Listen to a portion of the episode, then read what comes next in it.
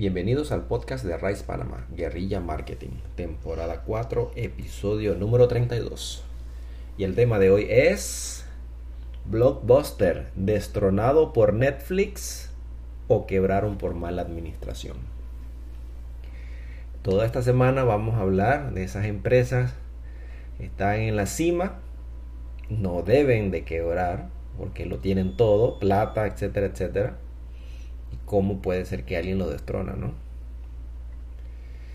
Entonces, Blockbuster, muchas personas lo recuerdan. Tal vez hasta cierta edad no lo van a recordar porque tal vez no fueron. Empezaron a conocer fue a, Netflix de salida, ¿no?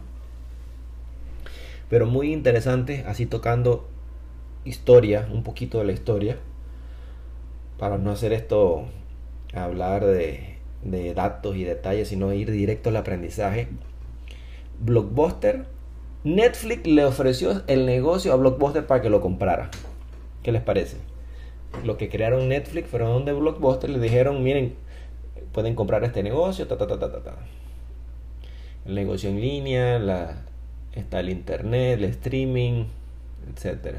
Eh, Blockbuster se negó cómo Blockbuster se niega a una gran, gran oportunidad de negocio sabiendo que el Internet lo va a hacer todo. O lo iba a hacer todo porque obviamente ellos no, no estaban viendo el futuro o no tenían la capacidad de entender el futuro. Bueno, ellos por ahí tenían una estadística. Ellos de repente le causó curiosidad, ¿no? hazte una, una encuesta. Sabes que la gente, las empresas grandes les gustan hacer encuestas, ¿no? Y obviamente mandaron a hacer su encuesta. ¿Y qué descubrieron en la encuesta? Que la gente no le interesaba tanto lo, de en línea. Y le gustaba más ir a la tienda porque podía encontrarse con un vecino una amistad y hacer chit chat, hablar paja protocolar ahí. Hola, ¿cómo está vecino? Oye, no sé qué, por aquí, bueno, nos vemos, chao. Eso es lo que decían las estadísticas. Pero obviamente si las estadísticas se las haces a las personas que están en la tienda y no te enfocas tanto en la gente que se opone a, la idea de Blockbuster, sino que apoyaban la, eh, lo de streaming, obviamente no iban a tener una respuesta bien acorde, ¿no? Entonces, bajo ese estudio del mercado, sabiendo que eran muy grandes, que estaban ganando demasiados billones de dólares, ah, no, Tú, dale con el streaming Netflix, por ahí tú quiebras. Bueno, fue pasando el tiempo, fue pasando el tiempo. Y lo que Netflix hizo bien era atender la necesidad del mercado. Porque una de las cosas que más la gente odiaba, inclusive mi persona, eran prácticamente dos cosas. Llegar a la tienda y la película estreno ya se la habían llevado. Ok. Terminabas tomando una segunda, tercera opción que no querías, pero bueno, te llevabas algo. Y lo segundo que odiaba, y lo que odiaba mucha gente, era que te cobraban unos recargos y salía más caro los recargos que alquilar película. Bueno, eso se quejó prácticamente todo el mundo y seguían trabando a la gente con ese recargo y bueno, y si no lo pagaban no podía sacar película porque controlaban la información. Porque ese producto tenía que caer ahí, ¿no? Entonces no tenías alternativa. Entonces, ¿qué sucede? La gente, la gente que de verdad se cansa, que ya no, no le interesa tu negocio, que apenas sale algo diferente se van, Netflix era la respuesta correcta. Entonces, el que odiaba pagar eso, tarde se iba con la otra oferta. Igual no conseguías la película que querías en el momento. La gente joven que comienza a crecer con la tecnología, digamos los millennials, los millennials tienen un tipo de característica y es que necesitan las cosas con más rapidez. Y los que vienen saliendo ahora, centennials, y quieren las cosas aún mucho más rápido. Entonces, ¿qué sucede? Bueno, me, me favorece no ir a la tienda, no gasto gasolina, eh, y veo mi película cuando quiero. Pero en aquel entonces no existía ese streaming tan fuerte. Lo que existía era que te mandaban unos DVDs y este caso lo vivimos en mi apartamento en Estados Unidos. Yo seguía yendo a Blockbuster y un, y un roommate que era de Colombia me dice, oye mira, yo puedo alquilar cinco películas y me las puedo quedar un mes si quiero, pero si quiero ver más películas tengo que devolverlas. Y él fue el primerito en adaptar ese, ese tipo de, de servicio. Todavía no estaba el streaming, te mandaban por correo los, los DVD, tú veías las películas y él era así como medio flojón. Eh, cocinar le daba vuelta por aquí, por allá, así que encajaba perfecto con su personalidad. Después, obviamente, va, van saliendo lo que era Napster, eh, la que te podías llevar las canciones, te las pirateabas, igual comenzaron a salir las películas para que te las piratearas. Y todas estas cosas Blockbuster no les prestó atención. Ellos pensaban que bueno, eh, son cosas pirateadas, después la, la policía los agarra, no sé qué. Y siempre pensaron que, iban a ser los, los, los papis toda la vida. Pudieron haber comprado Netflix, pudieron haber tenido su, su, su doble negocio, eh, tienda streaming online y, la gente que quería ir a la tienda pues iba a la tienda. Entonces nunca, nunca entendieron, nunca entendieron la verdadera necesidad del cliente y cómo adaptarse según las cosas que iban saliendo en su momento, ¿verdad? Entonces, ¿cuál es el, el aprendizaje que nosotros nos podemos llevar?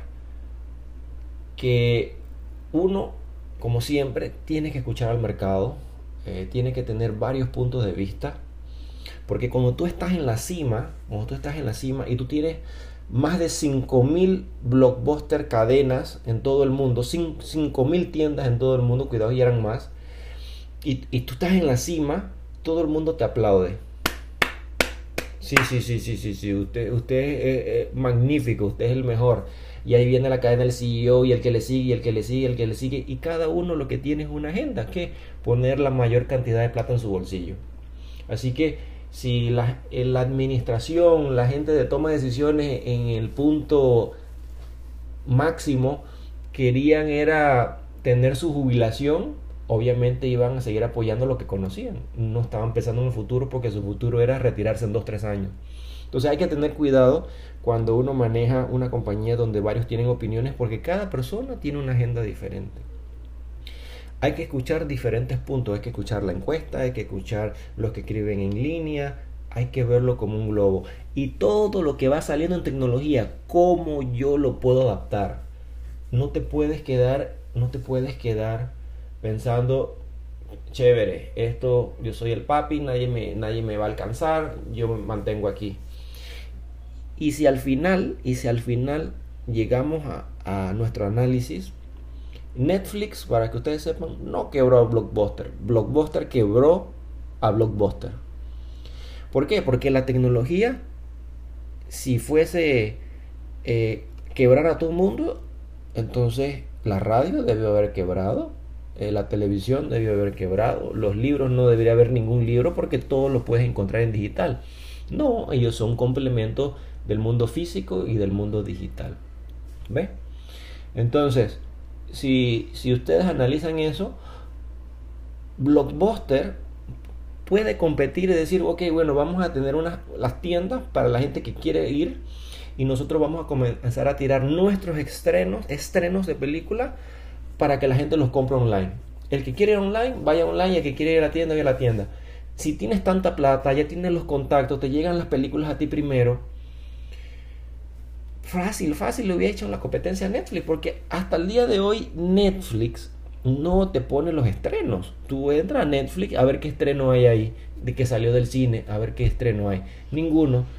Es tan costoso para Netflix que por mucho tiempo tenían un montón de porquerías de, películas, películas malas que esas que pasaban de que directo a, DVD y nunca pasaban a, al cine. Eh, tenían montones de esas películas hasta el día de hoy han ido mejorando y obviamente van metiendo películas viejas y la tienen ahí en, en, la librería, pero son películas que de repente viejas que ya tuviste. Entonces, es tan costoso para ellos meter los estrenos que por eso es que Netflix tiene su propia serie. Les es más barato hacer sus propias series. Si hacen su propia serie, más barato, más beneficios, más ganancias para ellos y además crean su propia audiencia, crean su propia tribu. Ustedes me van a decir que teniendo tantos billones de dólares con tantas tiendas, Blockbuster con todos los contactos y decir, ok, nosotros vamos a firmar con X compañía de Hollywood que todas sus películas, estrenos pasan directo a mi streaming. ¿Ve? Ustedes me van a decir que sale la última película de, qué sé yo, de Titanic, no sé, Titanic, eh, Men in Black, la última. Y está una semana o dos semanas antes en Blockbuster en línea y después llega a Netflix, ¿qué, qué, qué servicio usted va a pagar? ¿Va a pagar 8 o 12 dólares por tener el servicio de Netflix o se va a quedar con algo que usted ya conocía, que era Blockbuster, que ya iba, iba al mundo físico, ya no quiere ir, lo quiere online y recibe la película dos, dos semanas antes? Obviamente tenían para, para competir. Entonces, Netflix no quebró a Blockbuster, Blockbuster quebró a Blockbuster. Malas decisiones. Cuando todo el mundo te aplaude y te dice que tú eres el mejor, no puedes ver más nada, porque todo el mundo te está diciendo lo que tú quieres escuchar y están ahí, están ahí como como decir, ah bueno, si yo le sigo aquí aplaudiendo, algo me va a tocar a mí. Pero en vez de decirte las cosas como son, lo que hicieron fue hundir a la compañía nunca se pudieron alinear rápido con esos cargos tontos. Eh, tener a los clientes eh, hacer encuestas que le daban cierta parte de, del conocimiento del mercado. Y al final ellos aplicaron un dicho muy muy americano. Ah, eso lo debe aplicar todo el mundo. Cut your losses.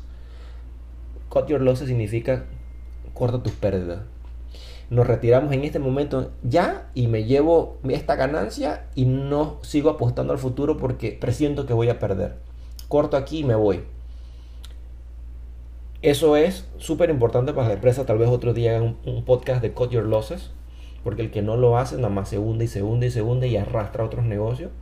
Pero en este caso ellos debieron haber continuado porque estoy seguro que estuvieran líderes todavía. Entonces, en mi opinión, no sé qué opinan ustedes, si tienen chance pueden escribir eh, para que se ponga interesante la, plática.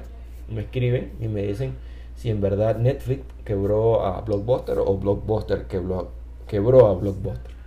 Así que bueno, espero que les haya gustado el tema de hoy, analizar esas empresas grandes que, que quiebran cuando no deberían, cuando tienen todo el viento a su favor y que podemos nosotros los medianos, los chicos, aprender de ellos y, no aprender entonces con nuestro bolsillo, sino por cabeza ajena.